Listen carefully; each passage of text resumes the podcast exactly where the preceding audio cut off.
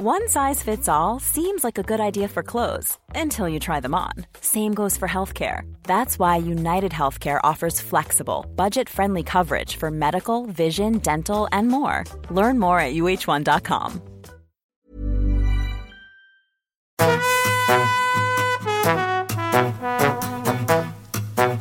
Hola, estás escuchando De piel a cabeza. Un recorrido por tu salud con Ana y Rosa Molina.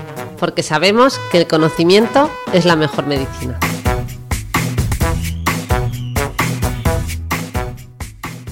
Hola a todos y bienvenidos a un nuevo episodio de De piel a cabeza, pero que estamos grabando seguidamente del episodio anterior, el de adicciones, que grabamos con el doctor Ignacio Cibeira. Y en ese episodio teníamos una invitada muy especial que además participó activamente eh, comentando alguna cosa, que era la doctora Abigail Huertas. Y ahora estamos grabando con ella. Muchas gracias, Avi. Nada, gracias a vosotras por darme este ratito tan bueno. Había que traer a Abigail, además de por su pedazo currículum que ahora veréis que lo va a contar bien Rosa porque es que eh, nos conocemos desde hace mucho tiempo, aunque ahora Rosa la ha desvirtualizado un poco más. Yo llego siguiendo a Avi, que por cierto la podéis encontrar en eh, Instagram como cosas de Avi, arroba cosas de Avi, ¿no? No, arroba Avi Huertas guion bajo PSQ. Esa es mi cuenta personal. La que he liado, he dicho la personal, la he liado, la he liado, lo borramos. No pasa nada, no, la utilizo casi. Ah, pues vaya, es la que yo seguía, que es la que, la que yo le llevo siguiendo desde hace muchos años. Porque nosotras somos amigas, aunque yo sea amiga de Rosa. Claro, claro. Claro. Y, el otro día cuando me dijo Rosa, viene Avi al podcast, digo, eh, dice que es mi amiga, digo, también es amiga mía y era amiga mía de antes. Seguimos con la discusión, pero bueno, como es psiquiatra parece que os veis más vosotras, así que yo la conocí gracias a, Cristina Mitre, así que bueno, os dejo, te dejo que la presentes como Dios manda, que esta ha sido una presentación un poco raruna. Sí, es verdad, es verdad. Es que Avi conoció primero a Ana, luego ya nos empezamos a escribir por redes y yo ya siento que la conozco de toda la vida. Sí, sí, es verdad. Yo no sabía que Ana tenía una hermana psiquiatra, me lo dijo ella. Y es verdad que muy guay, porque además yo te desvirtualicé, me estoy acordando, nos, desvirtualizamos en una carrera por la salud mental. O sea, nos habíamos escrito mucho, nos posteábamos ahí en redes, pero realmente físicamente nos llegamos a ver en la carrera, ¿no? Fue el primer encuentro. Yo creo que sí, que fue la primera vez que nos vimos. O sea, que parecía que nos habíamos visto ya muchísimo. Pero ya era como si nos conociéramos, estábamos en chat, juntas, eh, WhatsApp. Esto contrastando con el episodio del doctor Cibeira sobre adicciones comportamentales y el peligro más en mujeres de las redes sociales y más en los chicos de los videojuegos, también las redes sociales haciendo un uso responsable para una persona sociable verdaderamente son una oportunidad de conocer a gente que no hubiera conocido de otra manera, porque tú trabajando con adultos y yo trabajando en niños, tu hermana que es dermatóloga, yo siendo psiquiatra, si no llega a ser por Cristina y por Eva, eh, que en ese momento era la que le hacía las fotos a Cristina en los encuentros, no, no nos hubiéramos conocido si no es por convocatorias de eventos a través de redes sociales. Totalmente, y además lo que ha unido las redes ya no lo separa nadie, porque nosotros hemos montado aquí un chat de psiquiatras, que madre mía. Sí, sí, de, todo. Veo, más, veo más a mis compañeras psiquiatras de redes que a los propios de mi hospital, porque yo en mi hospital entro, veo un montón de pacientes, salgo y igual no veo a nadie. Sí, y comentamos muchas cosas. No me da tiempo ni de hablar con mis compañeros, porque ahí no hay tiempo de nada.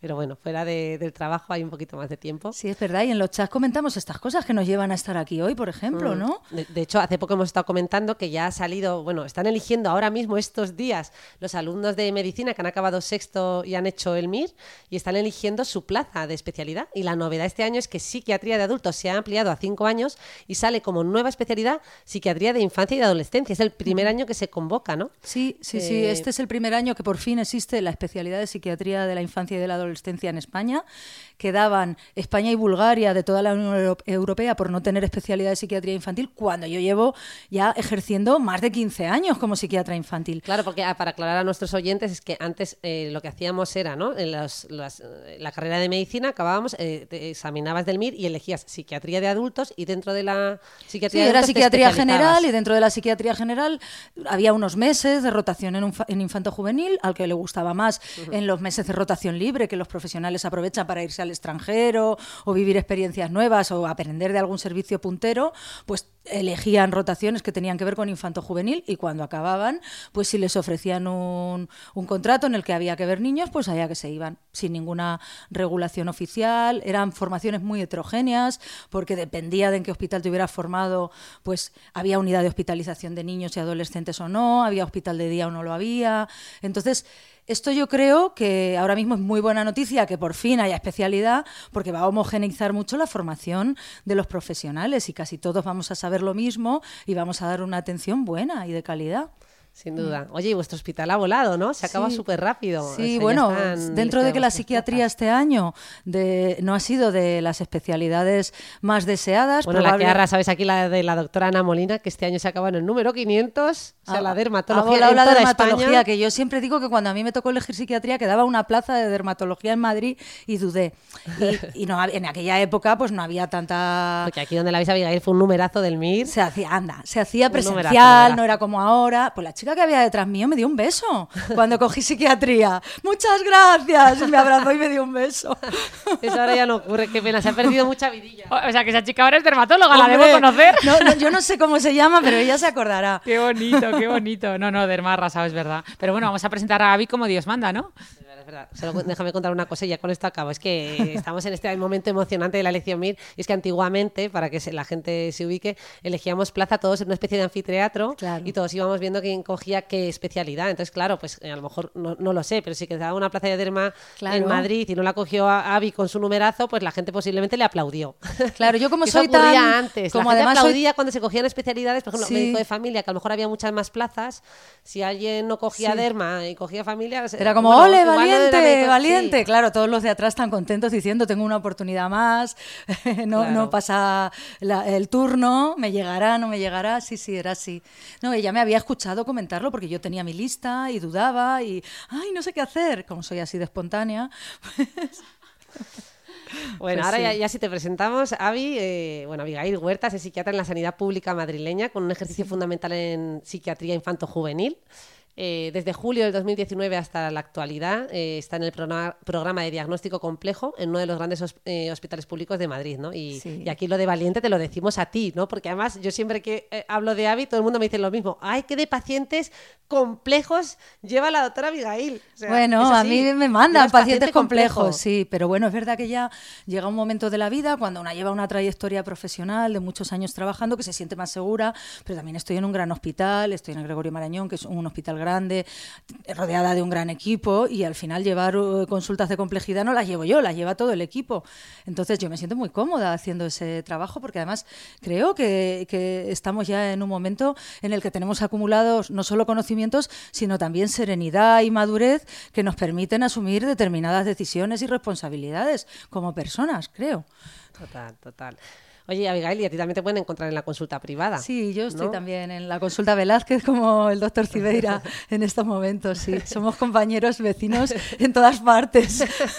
y ahora en el podcast también. Sí. Bueno, hemos de mencionar además que aquí es que eh, Abigail es muy polifacética y también tiene un podcast que se llama Psiquiatras al aparato. ¡Eh! sí, Psiquiatras al aparato. Un aplauso para ese pedazo de podcast. Además, el título es insuperable y lo hace con Elena Benítez Cerezo, que es psiquiatra, compañera mía. De hecho, COR se formó en el Ramón y Cajal, en paralelo a cuando yo me estaba formando en el Hospital Clínico de Madrid. Eh, y Elena Benítez, ahora trabaja en, el, Centro, Creciendo, ¿no? En Alicante. en Alicante, de, está dirigiendo Lucía, mi pediatra, ¿no? Sí. Así que bueno, hacéis un dúo magnífico, hablan súper bien, os invitamos a que las escuchéis porque lo hacen muy Estamos con la segunda temporada ahora. Ah, ya están con segunda temporada. Empezando, sí. Muy bien, yo os he escuchado a todos, pero no me había enterado, bueno, no habéis empezado. No, hemos descansado, ah, estamos grabando. Ah, vale, vale, vale. vale. Muy bien, pues nada, y, bueno, eh, yo creo que nos podemos meter un poquito en materia. Había, yo le había propuesto a Avi hablar de los jóvenes, ya que ella se dedica a este campo, ¿no? Eh, tan complejo, valga la redundancia. Eh, y es que, claro, el otro día justo subí yo un, bueno, tuve una guardia en el hospital y, me llamó mucho la atención, ¿no? Pues eso, que vinieron tres jóvenes, esto que estamos experimentando, mm, yo creo, a nivel mundial e internacional, porque es muy, muy hablado, vinieron tres jóvenes con intentos autolíticos, ideas de suicidio, y bueno, es que me, impactó como no deja de impactarme cada guardia que hago, entonces lo, lo comenté en redes, ¿no? Y me llamó la atención la cantidad de gente que me escribió. Eh, no solo psiquiatras, psicólogos y otros profesionales de la salud mental, sino una cantidad de educadores, eh, gente de abogados mm, del campo del derecho, eh, madres, padres, jóvenes, un montón de gente diciendo qué realidad más dura lo que estamos viendo, ¿no? Entonces me, llamó la atención cómo tanta gente resonó con algo que no solo evidentemente vemos nosotros, sino que se ve de todos lados, ¿no? Nos estamos eh, viendo, está viendo un cambio, eh, no sé qué está pasando, no sé si quizás tú como psiquiatra infantil nos puedes dar tu, visión, ¿no? Que yo creo que desde dentro también nos puedes contar muchas cosas. Pues esto es que la gente se lo pregunta mucho, ¿qué está pasando con la salud mental infanto-juvenil? ¿Dónde vamos? ¿Qué estamos haciendo? Quizá por eso ha tenido también sentido que en el episodio anterior el doctor Cibeira haya hablado de adolescentes en relación con adicciones comportamentales. Eh, estamos, todo el mundo lo dice, se filosofa, se filosofa sobre ello, se piensa, se debate en sociología, se hacen estudios ha cambiado mucho la sociedad en muy poco tiempo y, no nos ha dado tiempo a adaptarnos. Y entonces los jóvenes están ahí en ese momento de cambio social en el que nos ha pillado a los más maduros como un poco... Eh, sin esperar que ellos iban a tener que afrontar todas estas cosas. Pero en realidad esto pues tampoco es nada nuevo. Hay mucha brecha generacional, pero la ha habido siempre. Lo que pasa es que yo es verdad que sí que recuerdo cuando yo era ya a junta joven, eh, un residente mío que me dijo, estoy pensando contratarme una línea de datos en el teléfono para poder buscar en las guardias eh, dudas sobre fármacos o contratar, descargarme en PDF algún tratado de psiquiatría. Y mi compañera de despacho no sabía configurarse un correo de Gmail. La tuve yo que ayudar a hacerse su propio correo de Gmail. Estamos en esta brecha generacional ya desde hace más de 10 años. O sea que hay una generación más tecnológica y una generación totalmente analógica, nada digital, que, no, nos entendemos entre nosotros. Y entonces esto ahora, pues claro, los niños no, tienen unos padres que les eduquen en, en lo que están afrontando. Y yo creo que eso un poco es lo que ha hecho que emerjan estos nuevos malestares y que cambie la manera de expresar el malestar. Eso por un lado. Pero por otro lado, yo también, eh, haciendo memoria, porque ya llevo muchos años trabajando y haciendo guardias, esto que decís vosotras, tengo ganas de que llegue a una guardia un adolescente que tenga psicopatología de verdad, que tenga un trastorno, que no sea eh, estoy estresada, me ha pasado esto y autolesiones en el contexto de problemas de la vida. Verdaderamente lo que ocurría antes es que ni sabían siquiera que podían consultar. Como no existía la especialidad de psiquiatría infantil, en algunos sitios ni siquiera había psiquiatras infantiles. Para que una adolescente llegara a un hospital, a un servicio de urgencias, igual vivía en un pueblo a 100 kilómetros del hospital, y para que te lleven a urgencias tienes que haber hecho un intento de suicidio de alta letalidad y luego llegas allí y no hay camas para hospitalizarte en tu pueblo ni en tu ciudad y tienes que estar esperando en tu casa una semana a que quede una cama libre en el Hospital del Niño Jesús de Madrid, que era el único hospital que tenía hospitalización de psiquiatría de niños y adolescentes en ese momento. Entonces, la gente no sabía que podía ir a urgencias. La gente se quedaba en su casa sufriendo, angustiado, sobrellevando las cosas como podían. Y el malestar se expresaba de otra manera. En los 90 era con los trastornos de conducta alimentaria, a raíz de las supermodelos, todo este boom de los modelos de, de las modelos de pasarela. Eh, no sé si os acordáis de aquella época, eh, no me acuerdo ahora de cómo se llamaban, ¿no? todas las supermodelos, pero esta época los trastornos de conducta alimentaria, pues era también un malestar emergente. Entonces, entonces va cambiando. Yo creo que ahora consultan más, pues porque pueden. Claro, no, bueno, y luego has hablado de esos malestares eh, y cómo ha ido cambiando, ¿no? Las vivencias que también tienen que ver mm. con temas que ya se han tratado mucho en este podcast, ¿no? Con el tema del individualismo, la productividad, mm, capitalismo, ¿no? Yo creo que podríamos mencionar muchos aspectos que se han tratado, ¿no? Eh, como tú bien has dicho, desde la filosofía y que sin duda influyen en, nuestras vivencias y, y en cómo vivimos ese malestar, ¿no? Y esto a nivel de, o sea, en general.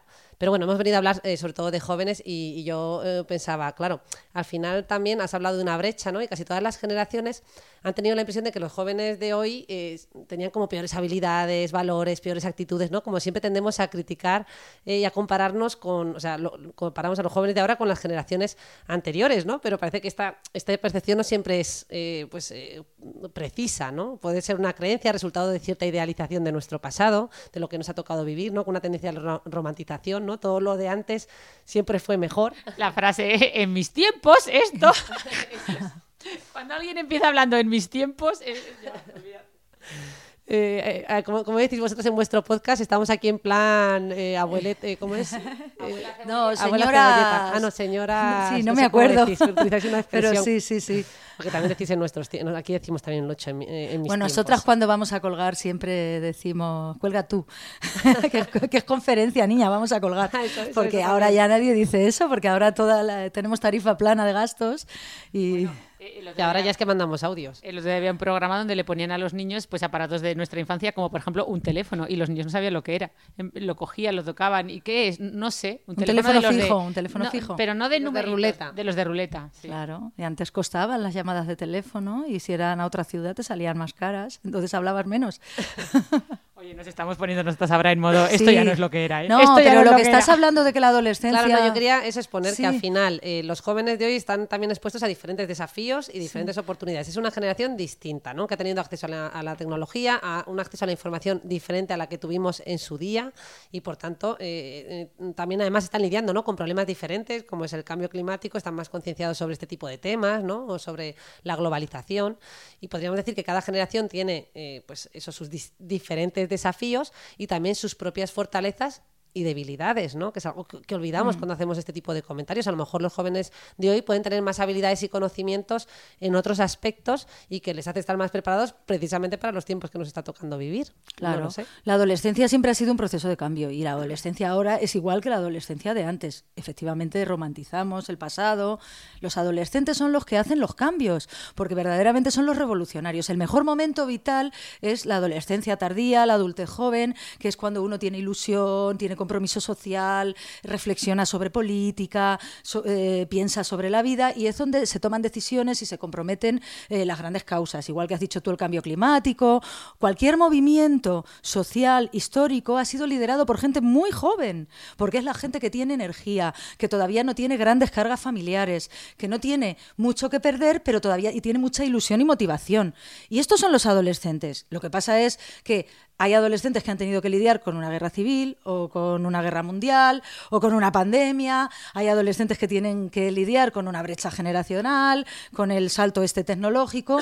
Y entonces ahora se expresa el malestar de otra manera. Pero es un momento de una gran oportunidad donde efectivamente hay mucho sufrimiento en, en muchos casos, sobre todo cuando los adultos no estamos sabiendo, porque yo siempre, igual que el doctor Cibeira ha asumido, pues hay que ser responsable como padre y supervisar el uso de tecnología, hemos a todos los niños y adolescentes en un mundo que a nosotros nos daba miedo. ¿Y tú tienes Instagram? Uy, no, no, a mí eso me da mucho miedo. Pero ¿y tu hija? Sí, mi hija es que controla un montón. Pero tú dejas a una niña en un mundo que a ti te da miedo y ni siquiera tienes angustia de saber dónde está ni dónde se está moviendo. Si la sueltas en la calle, estás que no duermes por si se encuentra con alguien que le haga daño. Pero en cambio la sueltas en una red social que a ti te da miedo pero, y tú no quieres saber dónde está, pero estás tranquila. ¿No? porque ella controla. Entonces les hemos dejado ahí eh, como sin supervisión, sin límites, sin apoyos y en parte nosotros también tenemos un poco de responsabilidad en lo que está pasando. No les hemos sabido cuidar, creo. Pero a mí me parece que son que tienen muchísimo potencial. Hablabais en el capítulo anterior de Ibai Llanos, este streamer tan famoso, tan exitoso. ¿Se va a retirar porque está sufriendo, porque se ha dado cuenta de que esto quizá pueda ser una conducta? Eh, bueno, ahora mismo están en esta liga que tienen como la, Kings la Kings League, que además de mover muchísimo dinero, porque hay implicados futbolistas de élite, es un negocio que mueve a muchísima gente y que tiene muchísimos seguidores. Yo dudo, o sea, puede descansar, se puede tomar un descanso como cualquiera que necesite vacaciones, pero es su trabajo. Al final, eh, Iba hizo mucho en pandemia para entretener, incluso el gobierno de España le felicitó, le dio un reconocimiento porque generaba contenidos que a la gente le distraían de sus preocupaciones. Entonces, yo creo que están abriendo un mundo nuevo que habrá que efectivamente, habrá que regular para evitar conductas dañinas y adictivas y luego ellos tendrán que asumir su responsabilidad como, como influencers, podríamos decir, como líderes de opinión y como modelos a seguir por otros jóvenes. Y, esto es algo que algunos hacen bien y vaya reconocido, momentos de debilidad. El Rubius este también habló de que tuvo un cuadro depresivo, pues porque ser eh, streamer o youtuber no te protege de tener malestares emocionales. Tampoco a lo mejor te lo favorece, o sí, pero, pero no te protege. Entonces, yo creo que la adolescencia es un momento muy bueno, pero que no les hemos sabido cuidar. Y está muy bien que dediquemos estos espacios a hablar de ello, porque con cuatro personas... Y de ellos. Y de ellos, con cuatro personas a las que les llegue este mensaje y cambien su actitud hacia los adolescentes, estamos ganando salud en la sociedad entera. Qué buena puntualización, totalmente. Sí, bueno. Sí, sí, sí, no, totalmente de acuerdo. Si es que esto ha sido como si me estuvieran leyendo la mente. Eh, me estaba acordando, mm, se me ha ido y me vendrá. Es que pensaba, en algún episodio hemos hecho enlace con alguno de los aspectos que hemos... Ah, bueno, pues ya que dices de episodios, recordemos que ya estuvimos hablando también un poquito en parte de estos problemas de la adolescencia, como por ejemplo el suicidio, ¿no? Esa tasa tan alta en el episodio número 20, ¿vale? Y en el 30 hablamos de adicciones. Pero bueno, estos dos van a... En esos estábamos solas y en estos tenemos compañía que lo han mejorado. Pues tengo otro más, pero que se me ha esfumado. O sea, otro eh, capítulo más. de otro tema, pero es que se me ha ido últimamente. Que puede tener que ver con, con YouTube o con los influencers, vete tú a saber. Bueno, bueno vamos eh, a dedicarle ese tiempo a los adolescentes. Has mencionado el tema de que los padres también tenemos una responsabilidad y yo aquí comenté ya una vez que, que claro, es verdad que las redes sociales, como por así decir, no, nos han desbordado en el sentido de que no sabemos muy bien ni manejarlo. El mayor recurso que tiene un padre a día de hoy para con sus hijos es, tú esto no lo toques. No, no, es la prohibición, ¿no? O sea, eh, sabemos manejar muchas otras cosas, pero eh, cómo lidiar con aspectos como este, pues no lo sabemos hacer, más allá de decirles lo malo que son eh, y resaltar los aspectos negativos, cuando bien sabemos que tienen también otros tantos positivos. Entonces, bueno, mi pregunta es, como padres, eh, eso, por un, por un lado hay algo que desde luego tenemos algo de responsabilidad que, que, hemos podido estar haciendo mal, ya no me refiero al aspecto de las redes, sino en general, eh, como sociedad y... Sí. Bueno, es verdad que yo creo que tú preguntas esto porque aunque no hablemos hoy, por ejemplo, de suicidio, porque es un tema ya que hemos tocado en otras ocasiones y vosotras también, los adolescentes llegan a urgencias y te llegan a ti y por eso la gente comenta por autolesiones, por malestar emocional, por pensamientos de muerte y verdaderamente parece que impacta que una personita que está en empezando su vida y que tiene toda su vida por delante, tenga pensamientos pesimistas o se quiera hacer daño a sí mismo o esté desesperanzado y parece que es como un poco antinatura, ¿no? Y yo creo que eso, por eso que los maestros y gente de distintos oficios te han contactado por redes como muy muy preocupados, ¿no? Sí, Seguramente. están, eso, un montón de maestros, ¿no? Que lo están viendo en las aulas y no saben. Sí, porque ahora los adolescentes hablan de lo que les pasa en vez de tragarlo y de disimularlo. Yo siempre digo, efectivamente, los padres eh, ya no tenemos, ya no somos represivos en otras cosas, toleramos, entendemos, escuchamos y acompañamos, pero en todo lo que tiene que ver con, eh, con la salud mental y el malestar emocional, como todavía hay mucho estigma, parece que no queremos hablar. O sea, sí que podemos hablar de sexualidad, de cuándo hay que decirle a nuestros adolescentes adolescentes que tienen que utilizar métodos anticonceptivos barrera, eso ya se ha normalizado, se habla de todas estas cosas, de que, tengan cuidado y no se introduzcan en el consumo de alcohol y tabaco, pero nadie habla de las cosas que les pueden hacer sentir mal. Y cuando un adolescente dice que sufre, parece que no queremos afrontarlo porque eso nos hace sufrir a nosotros. Entonces, permitir a los adolescentes que ellos puedan expresar su malestar sin que ellos tengan la sensación de que están dañando a sus padres es ya un paso muy importante. Yo siempre digo que hay que utilizar utilizar el sentido común como en todo. En la crianza hay que, hay que, cuando algo te sobrepasa, hay que pedir ayuda profesional. Pero la mayoría de las veces eh, tener sentido común es lo, lo, que más funciona. Entonces, si tú le permites a tu niño o a tu niña o a tu adolescente que te diga lo que le pasa y no te descompones y no te pones triste y a llorar con él y tienes sensación de control porque tú eres el adulto y eres el que sabe qué hay que hacer con esa emoción, tendrá mucha más libertad para expresarlo y cuando te necesite te pedirá ayuda. Y no tendrá que verbalizarlo en el colegio o con sus amigos, no lo necesitará este apunte me parece muy, muy, muy bueno, porque además este trabajo hay que hacerlo desde muy pronto, ¿no? no cuando ya están casi a cruzar la barrera de los 18, sino no, esto es una educación emocional que hay que hacer desde infantil, desde los tres años o por ahí. Claro, ¿no? permitir sentir. Y lo que tú dices, ni desbordarles con nuestra propia emoción, ni simplemente quedarnos bloqueados y no saber ni qué decir, ¿no? Que es que a veces esto sigue ocurriendo. sí, sí, no debería. Deberíamos tener sensación de control, aunque por dentro estuviéramos muertos de miedo, que los niños no lo perciban o sea, eh, porque si no, no se van a enfrentar. Si tú quieres que se suba a una montaña rusa y tú vas diciendo, ¡ay, qué miedo, qué nervios! Pues tu niño no se va a subir. Pero si tú vas emocionada, ilusionada, aunque por dentro estés muerta de miedo, porque quieres que viva contigo esa experiencia, pues el niño lo afronta con naturalidad y lo disfruta. Pues en la vida es igual. Hay que enamorarse, hay que sufrir, te vas a enfadar con tus compañeros, los profesores eh, a lo mejor van a ser injustos contigo y te vas a sentir maltratado. Y entonces, en vez de enfadarse con ellos, hay que decirles, si quieres que hablemos de cómo te estás sintiendo, y qué crees tú que podrías hacer y recoger esas emociones y darles herramientas. Esto, a lo mejor como a nosotros no nos han educado así, pues no lo sabemos hacer, pero verdaderamente es que es de sentido común. Igual que somos ahora libres para hablar de todo lo que nos pasa con nuestros hijos, pues podemos hablar también de emociones.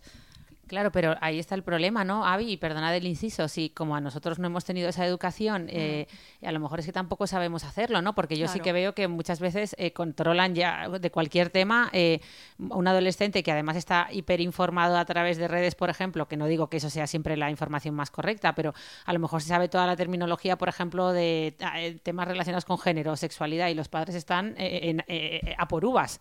entonces, que un padre a lo mejor bueno, pero antes no, los va a saber ni de qué le está hablando a lo mejor podían saber todo lo del mundo sobre drogas o sobre movimientos sociales tipo punk y cosas así, y a lo mejor hablar a sus padres como si fueran ellos la autoridad sobre política o sobre filosofía, y los padres no se dejaban amilanar y no sentían que su opinión era menos valiosa que la de sus hijos, les escuchaban, debatían o se enfadaban o lo que fuera, pero no, ahora es que nos sentimos como como si nos hiciéramos de menos. Bueno, hablo, eh, me incluyo. me parece muy buen ejemplo como sociedad. al final es un poco similar. O sea, a cada generación le toca vivir una, una, brecha. Esa información había otra, la información de la calle que tú como padre antes tampoco, no, nuestros padres tampoco vivían, tampoco tenían acceso a esto que ha comentado. Claro, ni tenían redes sociales, ni Google, ni no, ChatGPT, entonces no sabían nada. Lo que los adolescentes les contaban de lo que estaba pasando en el mundo se lo tenían que creer y había adolescentes que hablaban idiomas porque se habían ido a estudiar fuera y sus padres no, pero no por eso eh, no buscaban la ayuda de sus padres cuando estaban mal. Esto es muy complicado y a la vez muy fácil. Hay que tener sentido común, hay que estar tranquilo y si no estás tranquilo, pedir ayuda. Y no hay más. O sea, si tú crees que no controlas la situación, busca ayuda y busca asesoramiento profesional. Y si estás tranquilo con las decisiones que estás tomando, pues lo más normal es que todo vaya bien. Ayudaría mucho, efectivamente, como decía antes el doctor Cibeira, que se legislaran las cosas. Pero igualmente las redes sociales están legisladas, no las pueden usar menores de 14 años.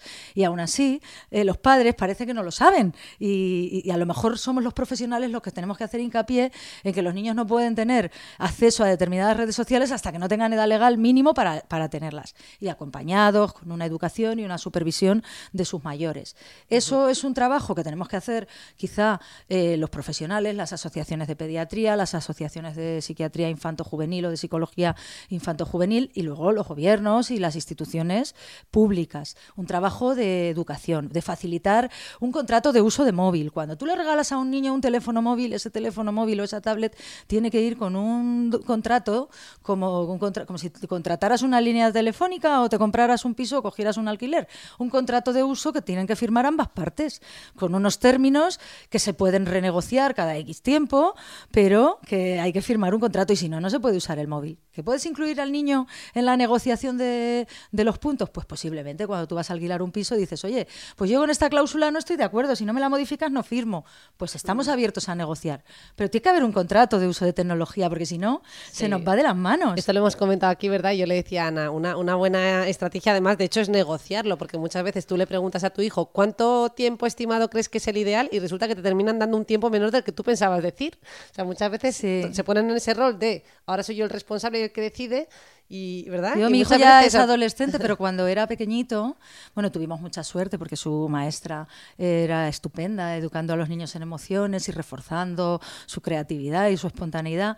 Pero cuando él eh, hacía algo que no era correcto, y yo le decía que, qué consecuencia creía él eh, que merecía. Y entonces los castigos que él se autoimponía eran mucho más duros que los que yo tenía pensados. entonces yo le decía, ¿tú qué crees? ¿Qué consecuencia crees? Es que mereces? Y entonces lo que él me planteaba era mucho más duro de lo que yo tenía en mente.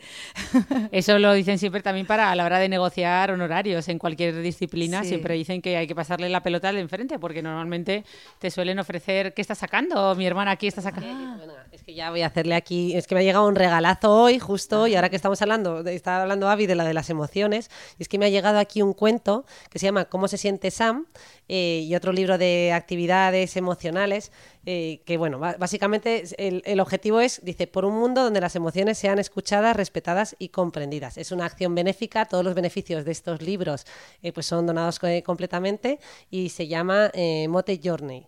Eh, bueno, no sé si se pronuncia así, Emoji Journey, pero... Muy bien. Eh, ahora mismo hay muchas iniciativas para trabajar la inteligencia emocional y yo espero que veamos sus frutos dentro de unos años cuando estos niños pequeños, como los tuyos, Rosa, cuando crezcan y lleguen a adolescentes, seguramente eh, será todo mucho más fácil que ahora, que ahora estamos abrumados por todas estas quejas, este malestar, ¿no? Porque yo creo que a urgencias, aparte de llegar chavales y chavalas sufriendo mucho con pensamientos de muerte o autolesiones así importantes, también llegan quejas que a veces se comenta que parecen como se está psiquiatrizando la vida cotidiana, ya no se tolera el sufrimiento, ante la mínima contrariedad uno dice que está muy deprimido, quizá, ¿no? Esto lo estamos empezando a ver también en, en los adolescentes. No sé si tienes tú esa sensación en las urgencias. Sí, yo creo que lo que tú has dicho no es tanto que a lo mejor venga trastorno mental grave, mm. sino este tipo de Mucho sufrimiento. También una forma, ¿no? sobre todo llevándonoslo a la parte de la regulación, o sea, de las autolesiones,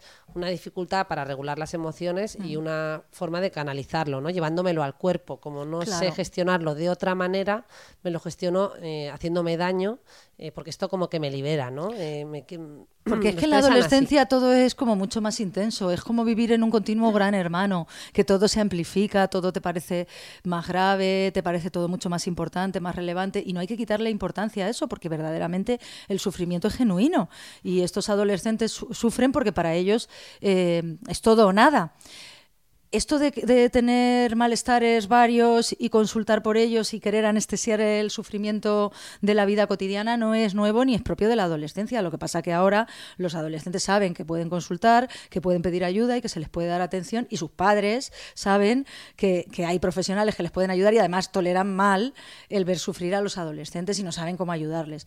Pero yo ya recuerdo cuando yo era residente, había un adjunto de mi hospital, Alberto Ortiz Lobo, que ya sacó varias publicaciones y salieron varias tesis de compañeros míos eh, sobre lo que nosotros llamamos código Z de la CIE, que son estos problemas de la vida cotidiana. Un código Z sería, por ejemplo, ah, em, separación matrimonial. El duelo está en código Z. El duelo, duelo no complicado, no sé si ahora está en código Z, yo creo que sí, pero pérdida de un familiar, o separación o divorcio, o mudanza, todo eso son códigos Z. O sea, todos esos motivos que te generan estrés y que tú crees que es algo insalvable, ¿no? Me ha dejado el novio, lo estoy pasando tan mal que yo creo que esta no es algo y consulto, eh, vosotros lo llamáis código Z porque es algo súper normal que nos pasa a todos. Porque en, las categorías diagnósticas está en el capítulo de los códigos Z. O sea, de lo que no es patología. Fuera de, de los capítulos de patología hay hay unos capítulos que hablan de factores sociales, de factores ambientales. son cosas que tú puedes codificar como diagnósticos porque son los motivos que llevan a la gente a consultar.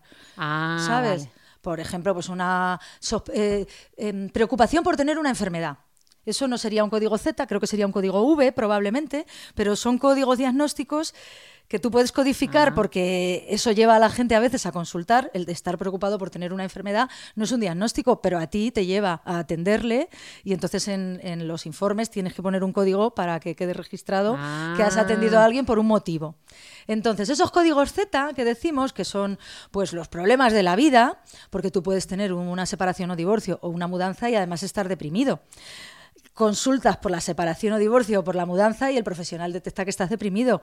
Entonces el código Z es un código más que pone en tu informe. Pero hay un código diagnóstico de un diagnóstico clínico. Entonces, diagnóstico de depresión en este Claro, en este caso sería una depresión.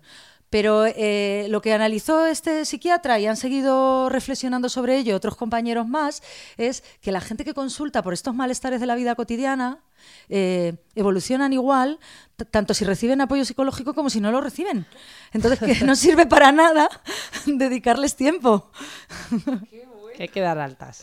Sí, o sea, el tema es... Curación espontánea. no, esto se llama indicación de no tratamiento. Yo te evalúo, ah. valido tu malestar, recojo tu sufrimiento, te devuelvo que, que, lo que te pasa es natural y que tienes tú que estar pendiente, que te pueda indicar que estás desarrollando un trastorno. A lot can happen in the next three years. Like a chatbot may be your new best friend. But what won't change? Needing health insurance. United Healthcare Tri Term Medical Plans are available for these changing times. Underwritten by Golden Rule Insurance Company, they offer budget friendly, flexible coverage for people who are in between jobs or missed open enrollment. The plans last nearly three years in some states, with access to a nationwide network of doctors and hospitals. So, for whatever tomorrow brings, United Healthcare Tri Term Medical Plans may be for you. Learn more at uh1.com. I'm Sandra, and I'm just the professional your small business was looking for. But you didn't hire me because you didn't use LinkedIn jobs. LinkedIn has professionals you can't find anywhere else, including those who aren't actively looking for a new job but might be open to the perfect role, like me. In a given month, over 70% of LinkedIn users don't visit other leading job sites. So if you're not looking on LinkedIn, you'll miss out on great candidates like Sandra. Start hiring professionals like a professional. Post your free job on linkedin.com slash people today. mental que te pueda llevar a volver a consultar y te indico que no necesitas tratamiento. Qué o sea, mi tratamiento es no tratamiento. Y eso se entiende fácil, porque perdonad el- eh, la analogía, No, pero eso entiende nos, fatal. Claro, eso nos pasa mucho en dermatología, por ejemplo, con las alopecias por estrés, que está clarísimo que esa alopecia está demostrado en los estudios científicos que se va a resolver igual. eh, yo te ponga una anticaída, pastillas de vitaminas y mil tonterías, que básicamente las hago ya como placebo un poco por, por- porque tú te sientas cómodo, eh, que, que- que yo no haga nada. Pero tenemos- es como un tratamiento un poco a la defensiva por parte del dermatólogo o tricólogo, porque esa persona está muy angustiada porque se le cae el pelo, pero tú sabes que es que ese pelo se va a resolver igual, hagas tú algo o no. O sea, le va a volver a crecer ese pelo. Porque, es- Pero al final le termináis dando algo.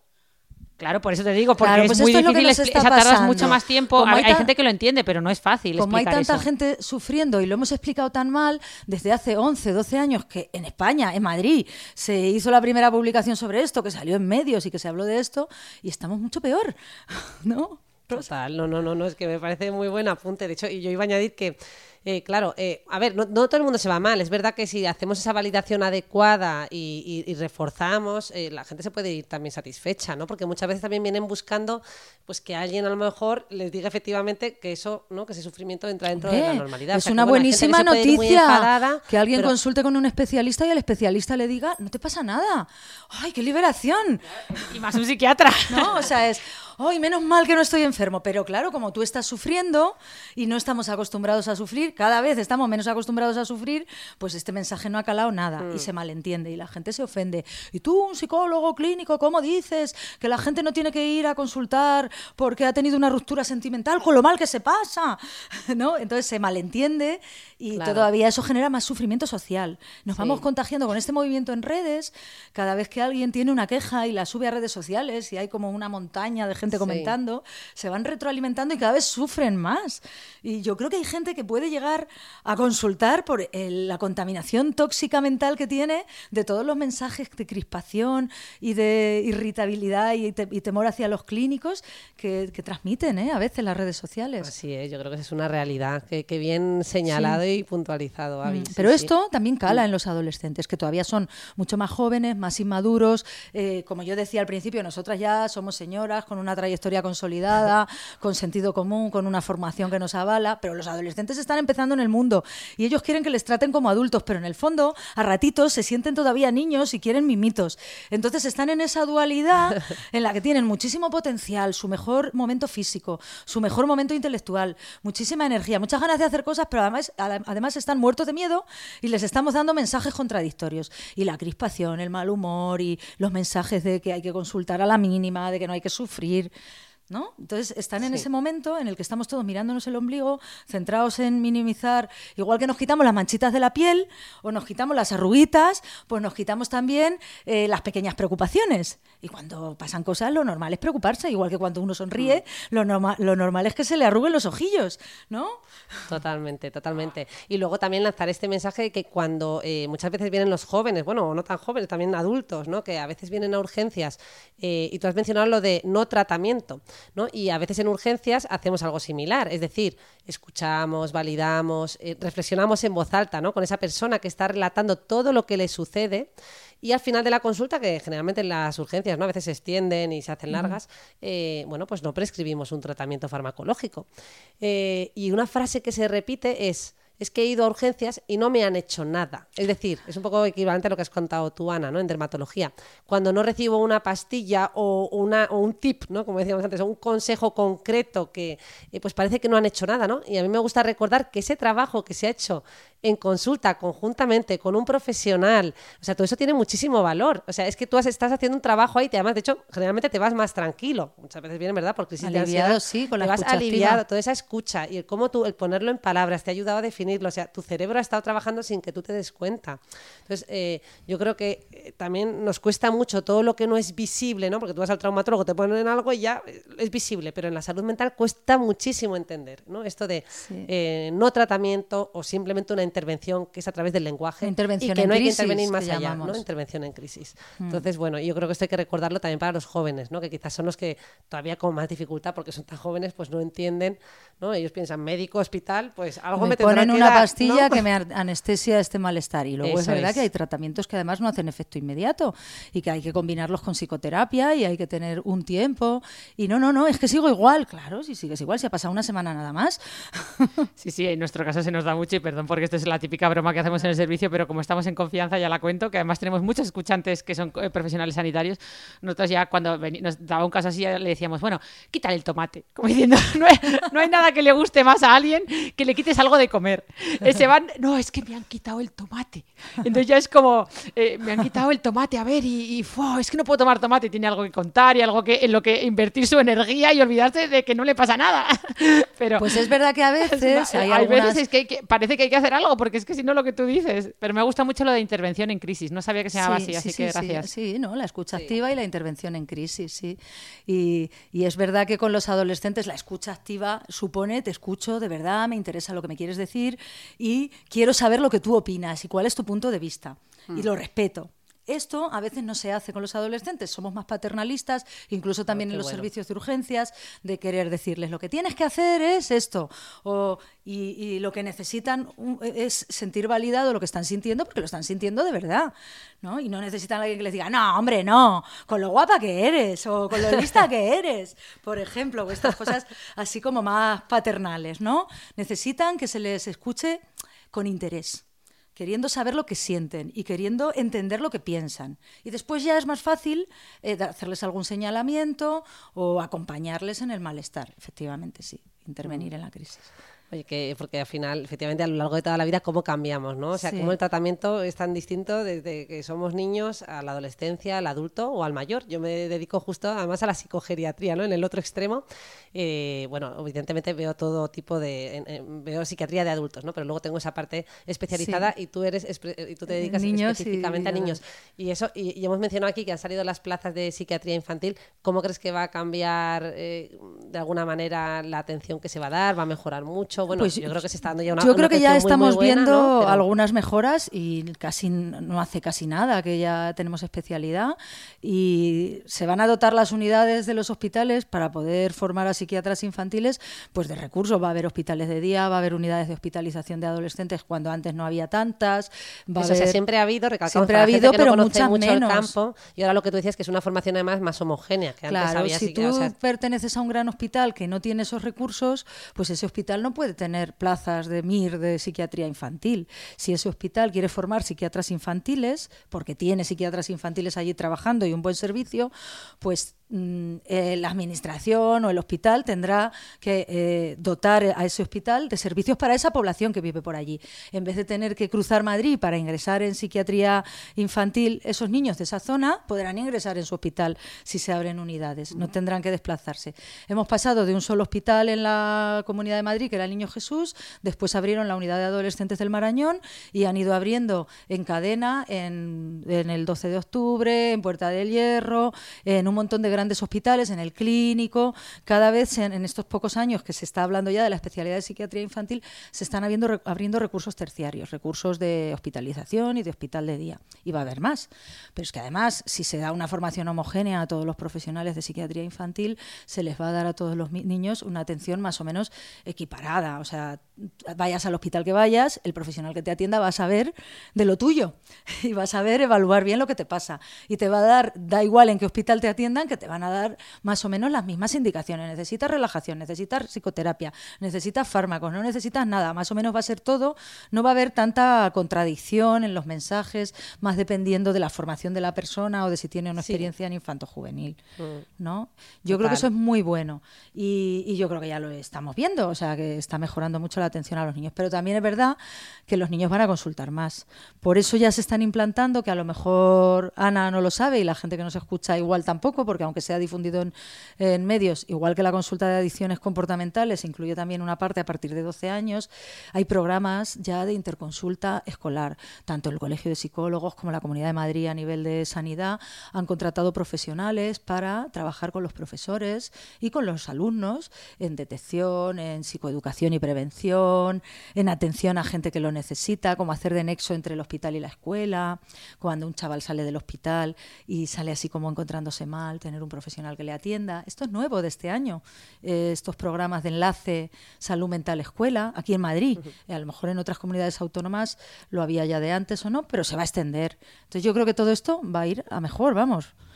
Bueno, y no solo, claro, nosotras eh, por la parte que nos toca, ¿no? Como psiquiatras, pues eso, nos referimos a toda esta parte donde intervenimos nosotros, pero nuestro compañero psiquiatra Guillermo Laera de la Universidad de Alcalá recientemente intervenía en prensa ¿no? y reflexionaba sobre si la solución a la crisis de la salud mental eh, fuera también, eh, bueno, por supuesto, de, eh, educativa, política, tal, pero también filosófica, ¿no? Decía él. es que es verdad que, que, Ignacio lo decía, que hay que leer más, que ya no, como vamos tan rápido, ya no solo por la tecnología y la información, llevamos un ritmo de vida como muy de hacer cosas, de conseguir logros, porque al final es verdad que lo más grave que hemos vivido ha sido una pandemia que básicamente, aparte de todas las pérdidas y de toda la muerte de la gente, es que nos ha parado y es que estábamos a toda velocidad sin pensar en lo que hacíamos y de pronto nos hemos parado y hemos tenido que pensar a dónde vamos, qué es lo que estamos haciendo y mucha gente ha dado cambios en su vida, se han ido a vivir al campo, después de, incluso aunque no hayan perdido a ningún ser querido, que yo desgraciadamente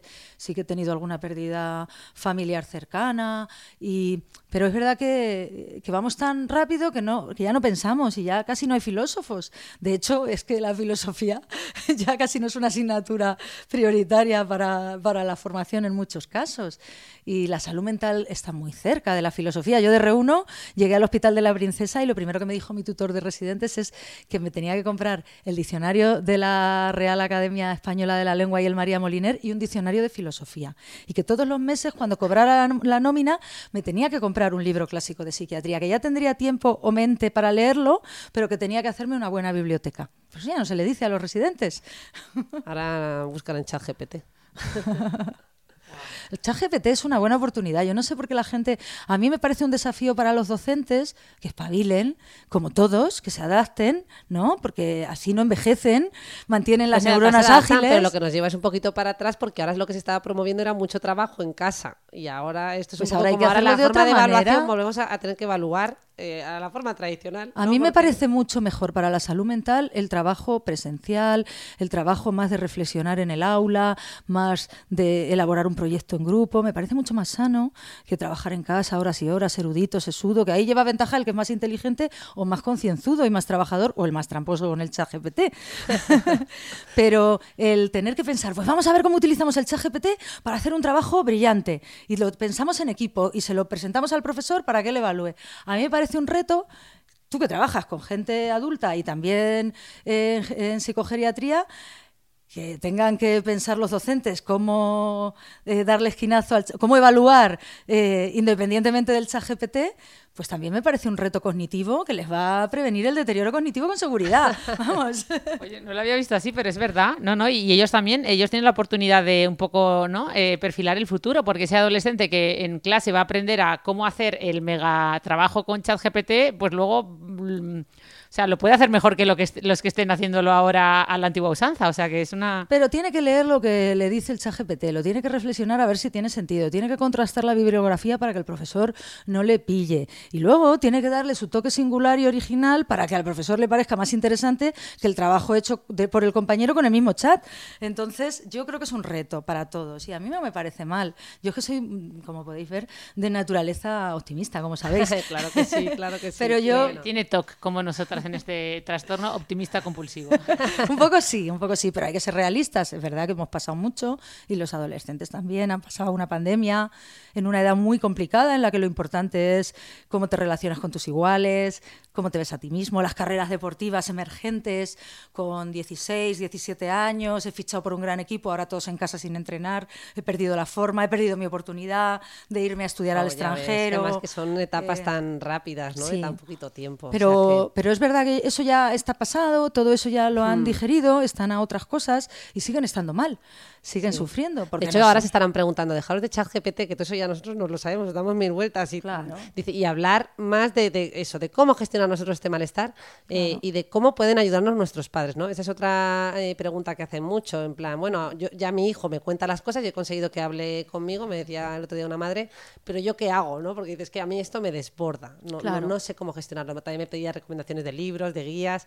Mm, a mí también me piden muchas recomendaciones de libros y yo entiendo que está fenomenal leer que yo sé que esos libros no se los van a leer, porque si están en Instagram pidiendo recomendaciones de libros es porque tienen poco tiempo para leer y van a la, vía rápida, porque si no buscas un libro y lo lees y de ahí filtras recomendaciones de bibliografía de otros libros, no vas a la vía inmediata, ¿no? Yo creo que, pero mm, eh, en realidad los libros ayudan, pero si tú tienes dudas lo que tienes que es ir guiado por un profesional de la mano, que te conozca, no a través de una pantalla, que es que además todo lo buscamos sin tener que dar la cara, con distancia incluso si no doy mi nombre, mejor. A mí a veces me han hecho consultas por correo electrónico y no me han dicho ni cómo se llamaban, ni qué edad tenían.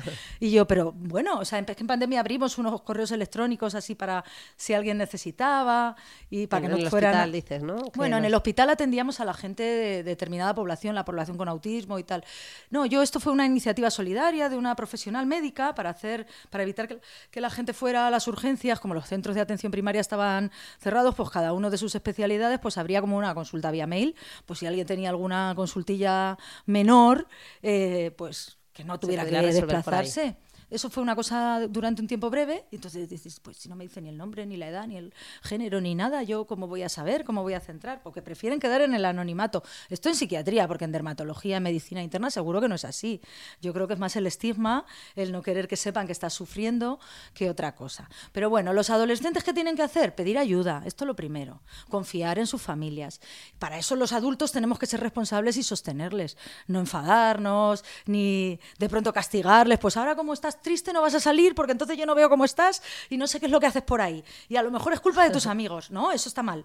Hay que acompañarles, respetarles y sobre todo tener mucha paciencia. Como somos todos muy inmediatos, no solo los adolescentes ahora, hay que ir despacito esto que os decía, en una semana no, no, se, no se construye una catedral ¿no? y un edificio. O sea, te quieres mudar, pero tu casa todavía está en andamios, pues tienes que esperar. Pues esto es igual, es como si estuviéramos construyendo una personalidad, una identidad, eh, construyendo la autoestima, construyendo un adulto. Entonces todo esto lleva a un trabajo que no es inmediato. Entonces, aunque el adolescente tenga la inmediatez de quiero estar bien ya, tiene que tener paciencia y dejarse acompañar. Confiar mucho en sus familiares.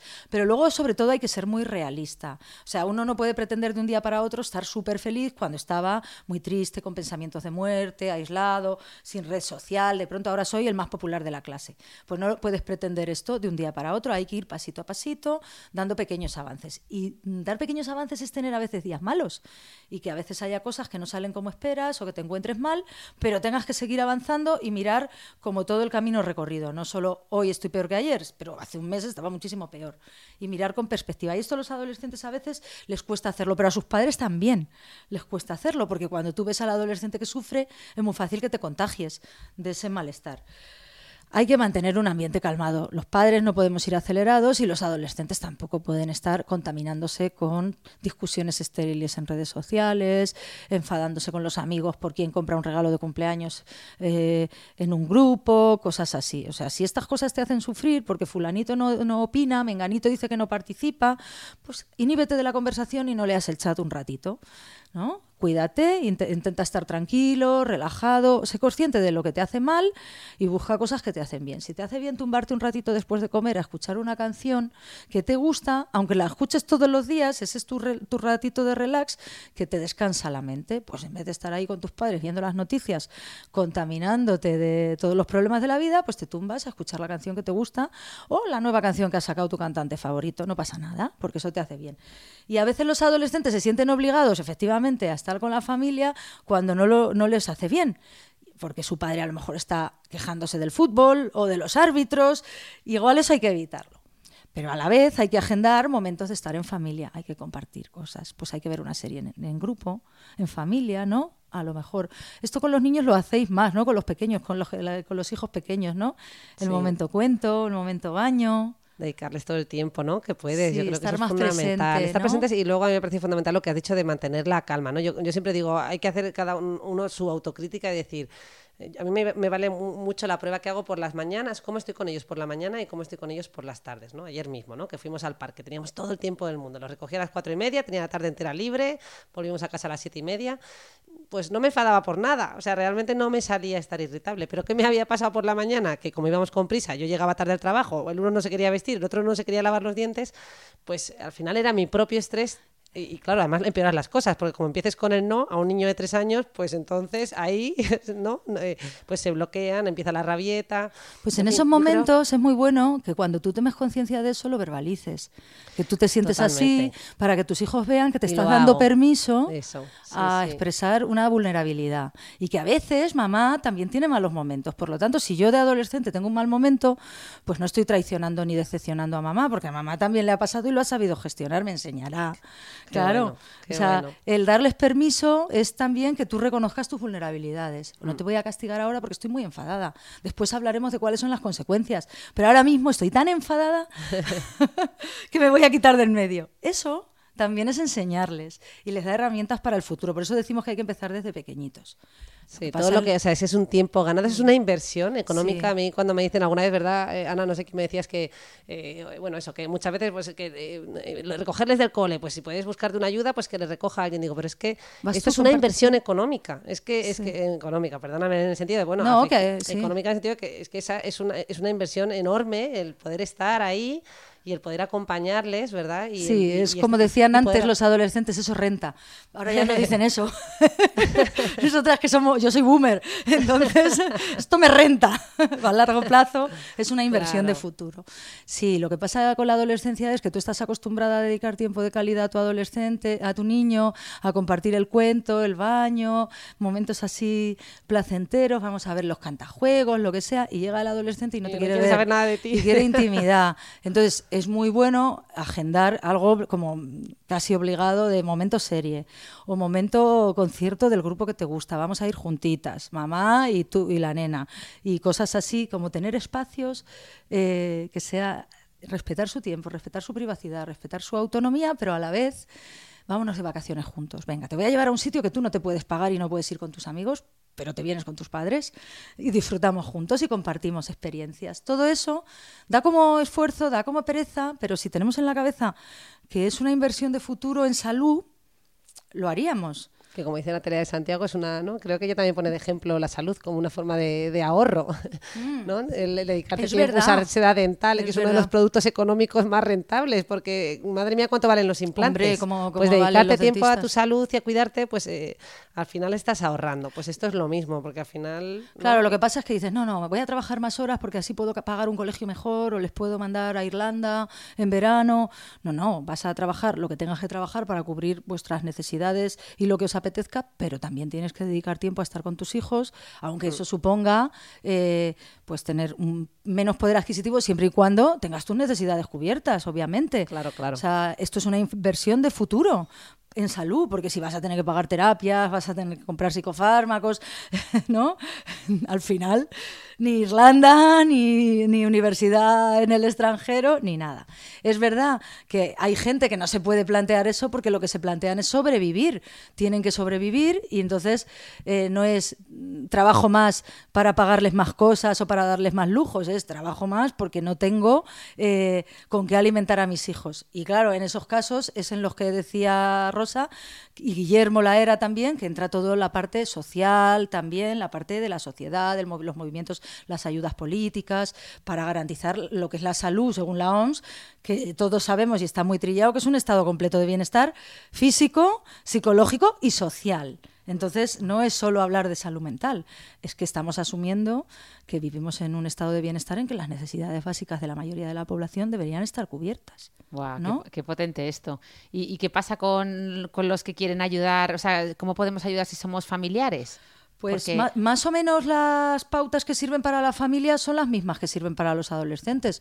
Acompañarles, tener calma, escucharles, permitir hablar de lo que sienten, eh, no culparles, no atacarles, pero a la vez ser capaces de ponerles límites, porque, eh, porque todos necesitamos saber lo que se espera de nosotros. No hay que dejarles, eh, hay que decirles lo que esperamos de ellos y que sepan hasta dónde pueden llegar. No tolerar eh, agresividad, no tolerar que se pongan en peligro, dejarles que se equivoquen también, no sobreprotegerles y, sobre todo no, amenazarles, cumplir lo que prometemos, tanto lo positivo como lo negativo, pero no amenazarles. Pero aquí lo fundamental es que si las familias están desbordadas, siempre tienen que pedir ayuda profesional, porque para eso estamos los profesionales.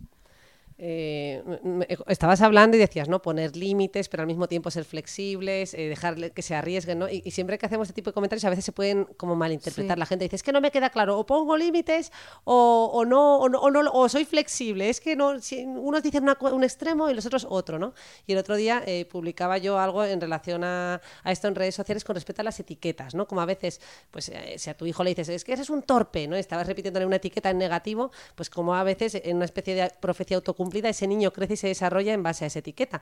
Pero yo lo que destacaba en el post eran las etiquetas también en positivo, ¿no? Y yo le llamaba a este post eh, todo lo que llevamos a la espalda, ¿no? Cómo nos pesa, porque a veces esa etiqueta de la niña buena, ay, qué niña más buena, qué niña más buena, o qué niña más lista, es que es la más lista, o es la más guapa, y te tiras toda la vida eh, intentando estar a la altura de lo que te han dicho. Es decir, que las etiquetas en positivo, yo lo que destacaba es que también pueden tener un peso en negativo, ¿no? Y me decía alguien, oye, pero es que entonces nos ponéis de acuerdo, ¿no?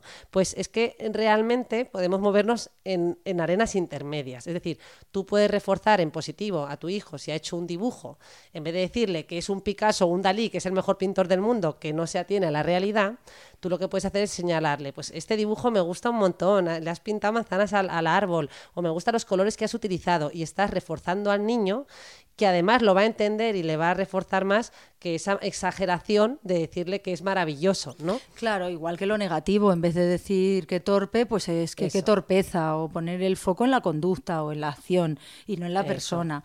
Esto es mucho más fácil cuando tú tienes a una familia delante y puedes ponerles un ejemplo concreto de una situación concreta. Por eso, así en abstracto, puede dar la sensación de que nos llevamos la contraria. Es mucho más fácil en ejemplos concretos de lo que le ha pasado a una familia determinada. Mira, aquí esto, poner límites es no permitir eh, que se quede despierto hasta las 3 de la mañana con el teléfono móvil. En tu casa no se cena con el teléfono delante. El teléfono se queda en la encimera o en el salón durante la cena. Eso es poner límites pero obviamente hay que respetar su intimidad y si se encabezonan en que van a quedarse durmiendo y no van a ir a clase porque no van a dar clase y luego resulta que dan clase y les ponen un punto negativo, pues que asuman la responsabilidad.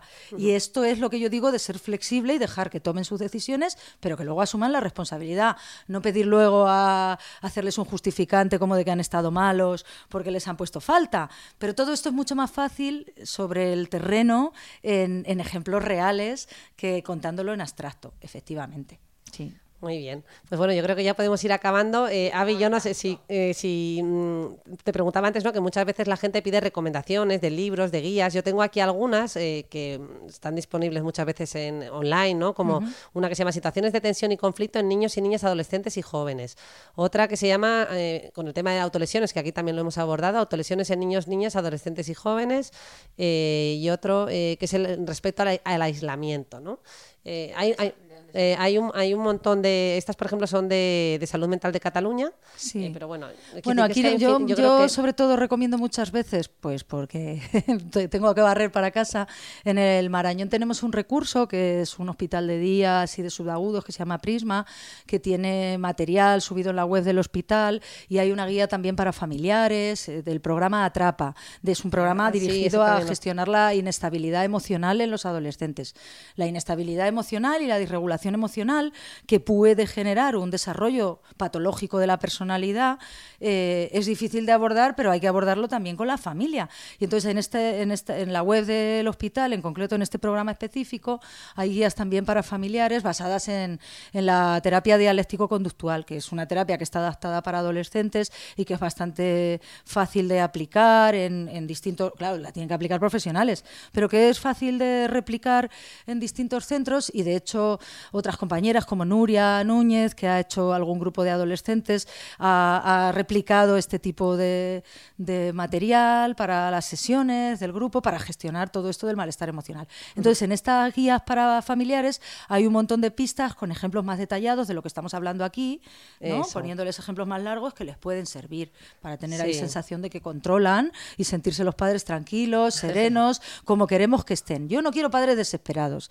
O sea, porque si los padres están desesperados, los niños están en mi consulta. Yo quiero padres sensatos, tranquilos y con sensación de control, porque así yo tendré tiempo para descansar, para tomar café, para grabar estos podcasts y todas estas cosas. Entonces, trabajar también con los papás también es una inversión a futuro. Por supuesto.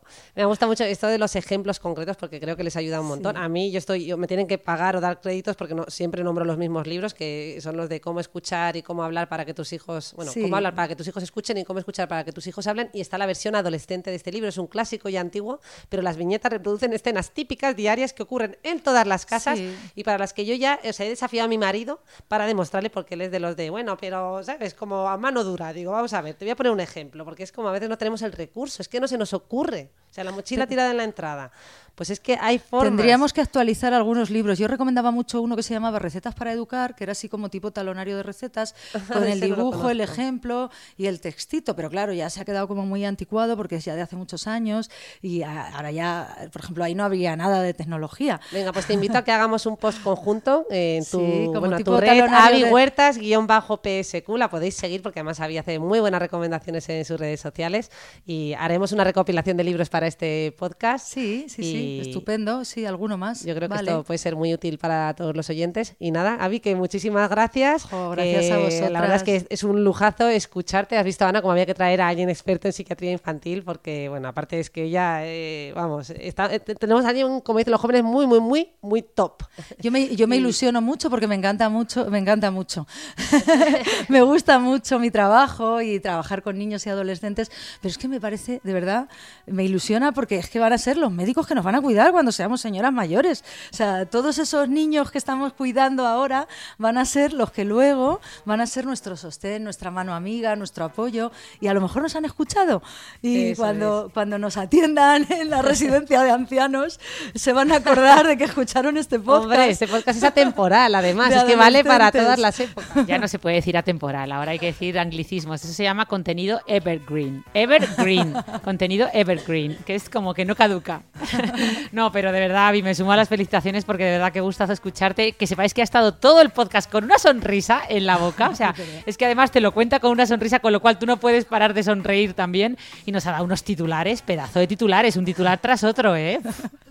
La verdad que sí, que es un gusto estar siempre con Avi. Y por, ya con esto acabo. Eh, yo, en la primera carrera que, corrí con ella en salud mental, eh, yo iba en muy mala forma porque había sido madre hacía poco, había dejado de correr un poco y me había dedicado a otro tipo de deportes.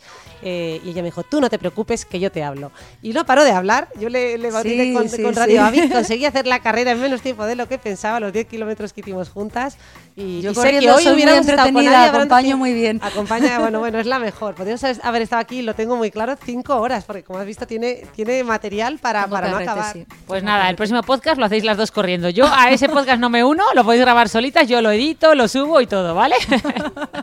bueno, muchas, muchas, muchas, muchas gracias, Avi. Muchas gracias, Rosa, por estos dos pedazos de invitados que has traído hoy, que ha sido impresionante. Y nada, a todos vosotros, dejadnos alguna estrellita, algún comentario que nos encanta leeros. Eh, y, y nada, nos escuchamos el próximo viernes. ¡Eh!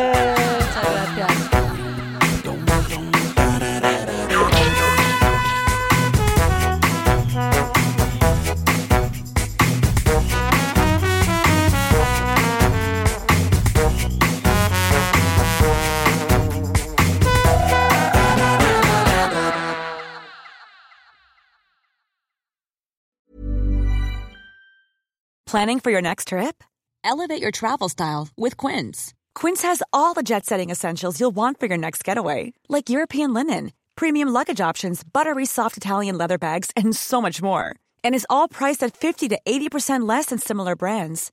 Plus, Quince only works with factories that use safe and ethical manufacturing practices. Pack your bags with high-quality essentials you'll be wearing for vacations to come with Quince. Go to quince.com slash pack for free shipping and 365-day returns.